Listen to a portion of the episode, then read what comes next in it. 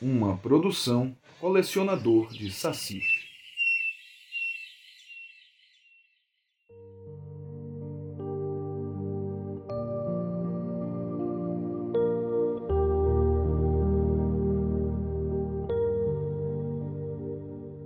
Oi, posso te contar uma história?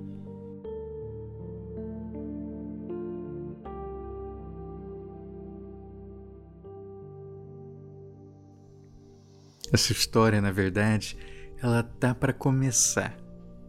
Porque nessa segunda-feira, meia-noite e um, dia 7 de agosto, entra no ar a campanha de financiamento coletivo do nosso jogo de cartas, Poranduba Cartas de Cultura. Lá no catarse.me barra Cartas de Cultura. No episódio de hoje, eu vou falar um pouquinho dessa experiência criativa que foi trazer à tona esse projeto. Mas de início, eu quero já deixar um recado para vocês. Só no dia 7 nós temos uma recompensa de primeiro dia, que é 10 reais de desconto no baralho. Então, se você quiser pagar 50 ao invés de 60 reais mais um frete fixo de 15 reais para o Brasil inteiro, acessa hoje catarse.me barra cartas de cultura e seleciona a recompensa Botas de Sete Léguas. Passou da meia-noite, não tem mais.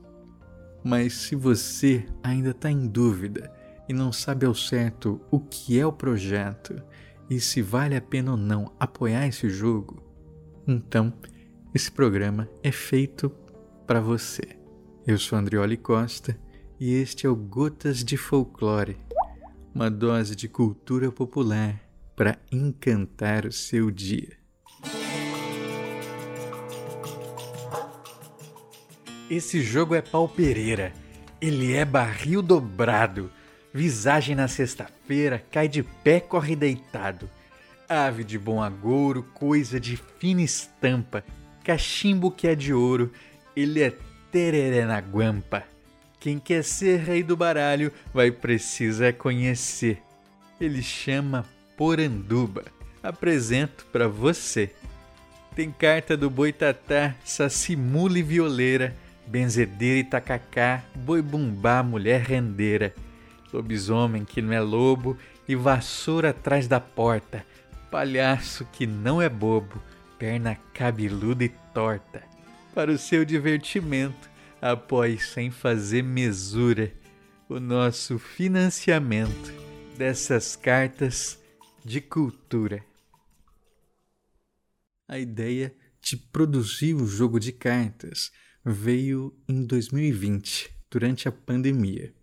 A gente estava em casa, vocês bem lembram, e havia muitas oportunidades para um trabalho remoto. E foi nesse momento em que eu apliquei para o meu estágio pós-doutoral na Universidade do Estado da Bahia.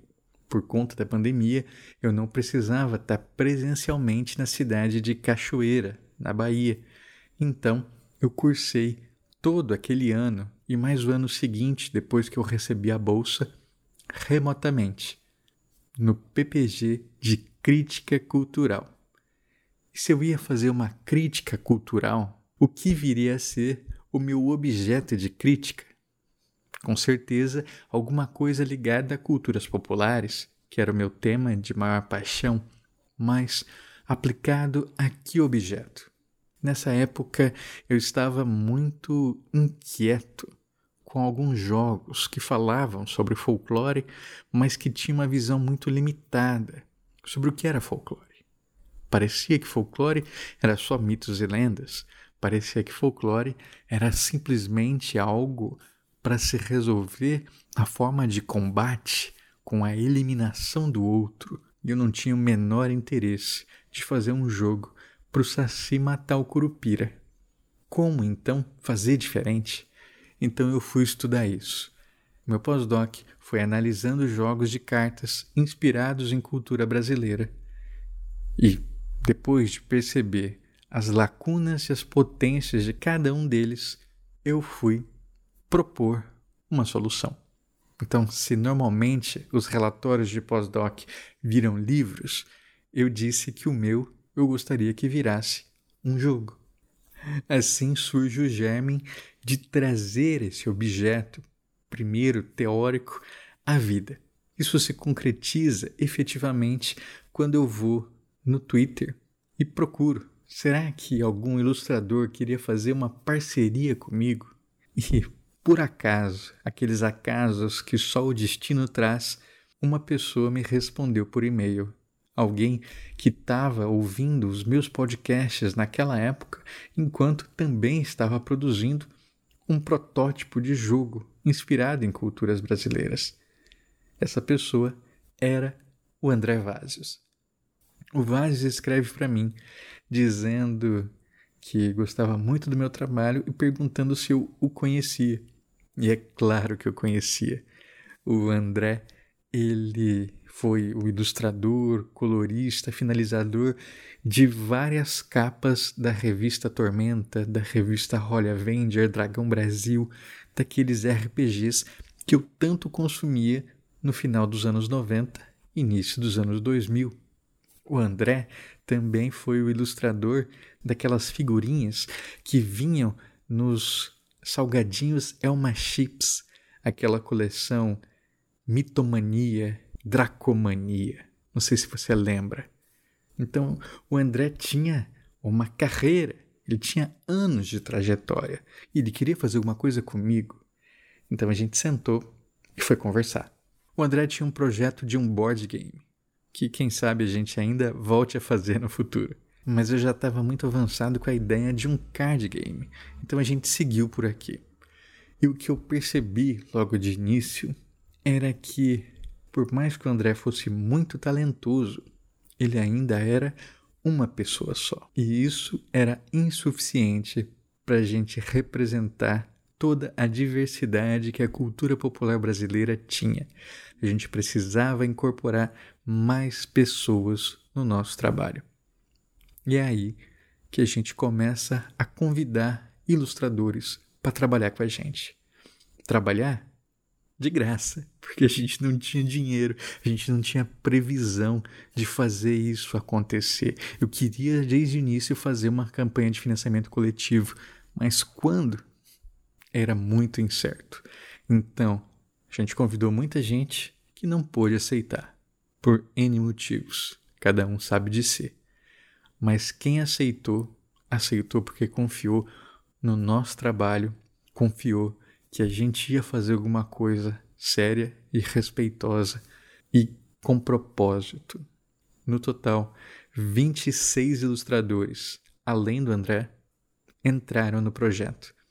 Essas pessoas representam 13 estados diferentes do Brasil, o que foi um exercício de coautoria muito grande porque havia elementos ali culturais que eu mesmo desconhecia e que a pessoa ia acrescentando. Por exemplo, a arte do miolo de boi do Valdeir Brito, ela veio toda comentada por ele mesmo, porque quem faria a finalização e a colorização de todas as artes seria o Vásios. Então ele precisava de referência para saber como colorir aquilo. E o Valdeir comentou tudinho. Ele escreveu, ele mostrou fotos, como é que é o canutilho que vai no couro do boi? Como é que as cores se combinam, como é que normalmente é a estrela na testa, como é que é a roupa do festeiro. Então tudo isso foi um trabalho que sozinho a gente não ia chegar. Só chega porque a gente faz em conjunto. Porque Poranduba é isso, é coletivo. E para o futuro, eu quero que seja mais, mais coletivo ainda. Porque o meu sonho é que isso dê certo e a gente traga mais vozes para dentro do jogo. Não só ilustradores, mas também outros pesquisadores, outros autores, pessoas que vão estar tá propondo outras cartas além de mim. Mas a gente tinha que começar de algum lugar. E começamos assim, com pessoas do nosso ciclo que confiavam na gente em que a gente confiava. Outra coisa que foi muito importante para mim era a pesquisa. porque eu notava que muitos jogos se preocupavam com o valor estético, mas não tinham a mesma preocupação com o fundamento e a disponibilidade das informações. Então, antes mesmo de criar qualquer mecânica de jogo, eu criei a mecânica dos QR Codes. No cantinho de cada carta tem um QR Code que leva para um relatório com um texto escrito por mim sobre a manifestação que inspirou aquela carta. Então, se você não sabe, por exemplo, o que, que é a Laursa, que é um festeiro de carnaval do Pernambuco, você pode acessar pelo QR Code e vai descobrir. Ou então, quando você acessa o QR Code da carta da benzedeira, você pode encontrar ali referências a benzimentos famosos do Brasil. Então, tudo isso são elementos complementares com referência bibliográfica para que você possa ter no jogo também uma fonte de informação. Assim, nosso desejo é que o jogo também possa ser utilizado em sala de aula, para atividades dirigidas, seja é, para uma pesquisa autoguiada, seja para sugerir material, para escrever um texto, para fazer uma ilustração, para a pessoa criar suas próprias cartas inspiradas na cultura do seu bairro, do seu entorno. Isso é incrível. E a gente acredita tanto nisso que criou uma recompensa que é só para doação para a escola. Então, por exemplo, a recompensa básica do Catarse é 10 reais. E normalmente ela só é para quem quer ajudar e dá direito ao nome nos créditos do projeto. No nosso caso, a cada 50 reais que a gente receber de doação nessa recompensa, um baralho será doado para uma escola. E a gente já começa a campanha com sete escolas parceiras prontas para receber o seu conjunto de baralhos. Quando essas escolas fecharem, a gente abre para mais. Inclusive, se a sua escola estiver interessada, manda um e-mail para a gente em andrioli@colecionadordesassis.com.br. Andrioli com dois L's e I, tá bom? E aí, por fim, a jogabilidade. A jogabilidade ela mudou muito, porque a gente teve vários testes. De início, como o jogo foi criado na pandemia, testes virtuais. A gente fez uma build do jogo no Tabletop Simulator e aí depois, quando a gente conseguiu imprimir, a percepção mudou muito. E o que, que a gente propõe? Existem três modos de jogo: o modo solo, em que você joga sozinho, o modo padrão, que você joga um contra o outro, e o modo duplas, em que uma dupla enfrenta a outra. Basicamente, o objetivo é o mesmo. Você usa as cartas do baralho de porandubas, que são 40, para enfrentar as cartas do baralho de desafios, que são 15. Cada desafio tem uma dinâmica diferente, o que torna cada partida muito diferente da outra. No modo solo, o seu objetivo é vencer em um determinado tempo. Você precisa vencer três desafios antes do sétimo turno. Então você está jogando contra o relógio e contra si mesmo. No modo padrão, você precisa vencer três desafios antes do seu oponente. Então, por isso, é estratégico não só acelerar sua vitória, como travar o seu oponente usando cartas de bloqueio, por exemplo. E no modo duplas, os vencedores são aquela dupla que chegar a cinco desafios antes do oponente. Os desafios foram pensados estrategicamente, porque eu queria desde o início que não fossem simplesmente voltados para o combate. É raras as histórias em que o Saci pega um pedaço de pau para resolver os seus problemas. Normalmente, ele usa da ginga, da esperteza, do jeitinho. Eu queria que isso tivesse contemplado em Poranduba. Por isso, combate é um dos desafios. Mas existem desafios como o de labuta, que simulam um esforço físico, e eles são desafios de descarte de cartas. Os desafios de firmeza, eles simulam resistência, então eles dependem de acumulação de cartas do seu lado do campo. E por fim, o meu favorito, que são os desafios de firula, que eles incorporam brincadeiras na dinâmica do jogo. Os dois que mais fazem sucesso são o desafio do repente, em que você tem que descartar uma carta e fazer uma rima a partir do nome daquela carta, e o seu oponente pode fazer o mesmo para te contra-atacar. E a carta do ninho de mafagafos, em que você ganha se acertar sem gaguejar. No ninho de mafagafos tem sete mafagafinhos. Quem os desmafagafizar, bom desmafagafizador será. Tem muita gente que queria um jogo só de cartas firula. Que se diverte muito com isso. Mas tem mesas que são mais tímidas, que não se sentem confortáveis com esse tipo de dinâmica e é muito difícil para eles fazer um desafio de criatividade. Por isso, existem cartas que permitem a troca de desafios para que você não fique travado. No entanto, o que eu sempre costumo dizer é que a partir do momento que o jogo chega na sua mão, ele é seu. Se você quiser fazer uma mesa só com baralho de desafios composto por firulas, para você ficar rimando e respondendo trava-língua o tempo inteiro, vai ser muito divertido e é uma escolha sua. Se você quiser bater bafo com as cartas, tudo bem, porque o importante é que você tenha uma relação de afeto, não com esse objeto, mas com a cultura que ele está se inspirando. Para esse financiamento coletivo, nós estamos pedindo 30 mil reais, que é um valor muito intimidador para mim que nunca fiz uma campanha antes de tudo ou nada, porém ele é bem baixo para os padrões de jogos. Por quê?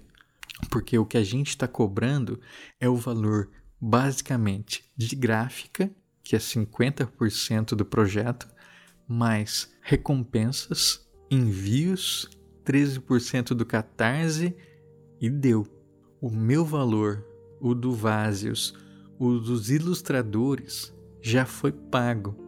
Já foi pago porque ano passado a gente aprovou no edital do PROAC para lançar uma versão digital em Android desse jogo, que vai sair em outubro deste ano. Então, com o dinheiro da versão digital, a gente se pagou e agora a gente só quer distribuir.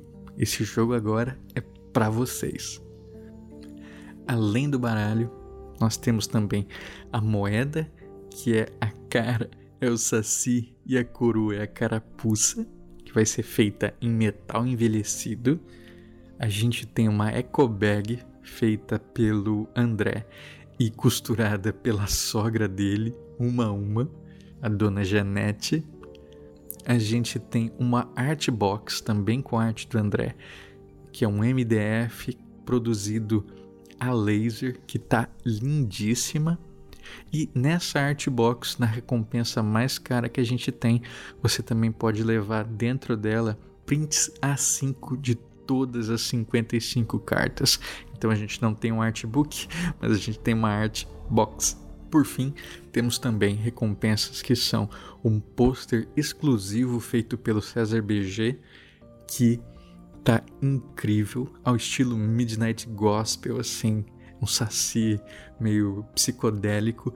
Só são 30 pôsteres desses e eles nunca mais serão produzidos. Acabou esses 30, já era, que vão em A2, assinados pelo César.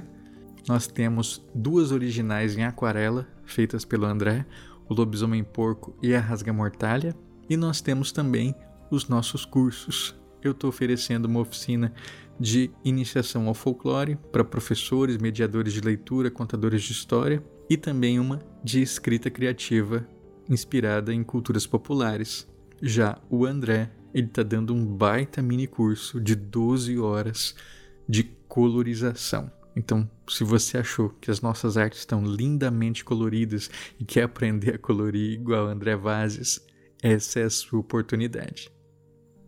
Gostou do projeto? Quer saber mais?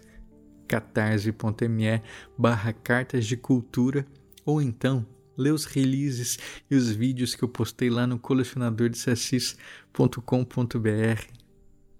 Chega mais, tô contando com você.